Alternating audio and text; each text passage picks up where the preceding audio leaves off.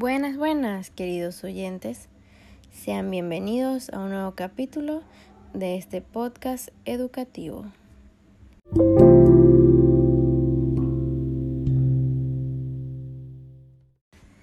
Se dirige a ustedes Elibet Bernal y el día de hoy les hablaré sobre la industria de los yates o también conocidos como embarcaciones de placer.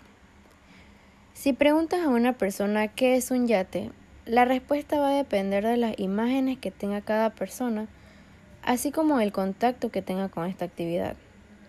Algunos responderán que es una embarcación de vela, mientras que otros dirán que es una embarcación de crucero. Y la verdad es que un yate se reconocerá como aquella embarcación de recreo, generalmente lujosa.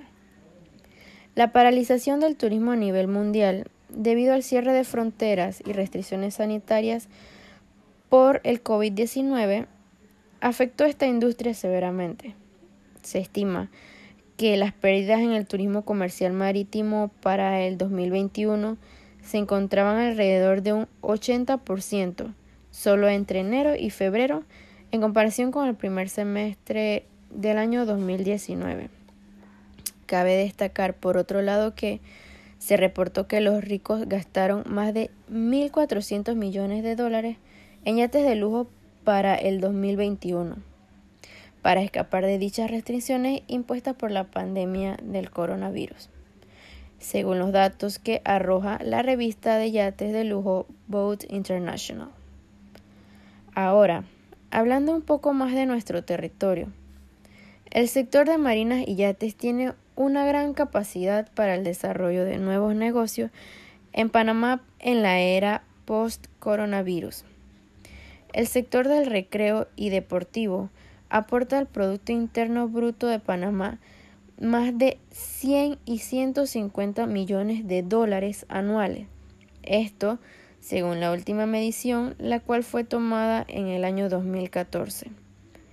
Y es una importante fuente de empleo directo e indirecto. Además, por la posición geográfica de Panamá, contamos con marinas que poseen las condiciones necesarias para aprovechar este mercado. Este país tiene rutas muy interesantes sin explotar, porque no hay forma de llegar a estos lugares. Es por ello que se sugiere el desarrollo de rutas acuáticas y otras iniciativas como son la creación de rampas públicas que sean accesibles a todos. Este sector es una fuente de empleos directos e indirectos, como anteriormente mencioné, que benefician a un promedio de 1.250 personas, esto entre el personal operativo, administrativo, turismo, tripulaciones, negocios, astilleros, entre otros. Se considera que el país requiere además la formación del personal nacional para que ocupe estas plazas de trabajo que se pueden abrir en el sector de marinas y yates.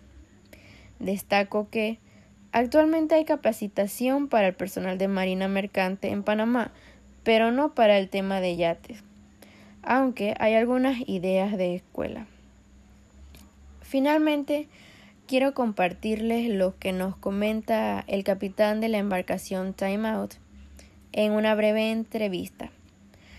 Él nos menciona que esta industria es de gran atractivo para los turistas y nacionales, los cuales realizan en su mayoría viajes a playas y pescas deportivas. Sin embargo, nos destaca también que es utilizado en algunas ocasiones únicamente para el goce de sus propietarios y no como un negocio. Con esto, doy por terminado este podcast. Me despido de ustedes. Espero les haya gustado el tema el de hoy. Pueden seguirme en mi cuenta de Instagram como arroba fabiana-bernal. Y nos vemos próximamente en otro capítulo más del sector marítimo.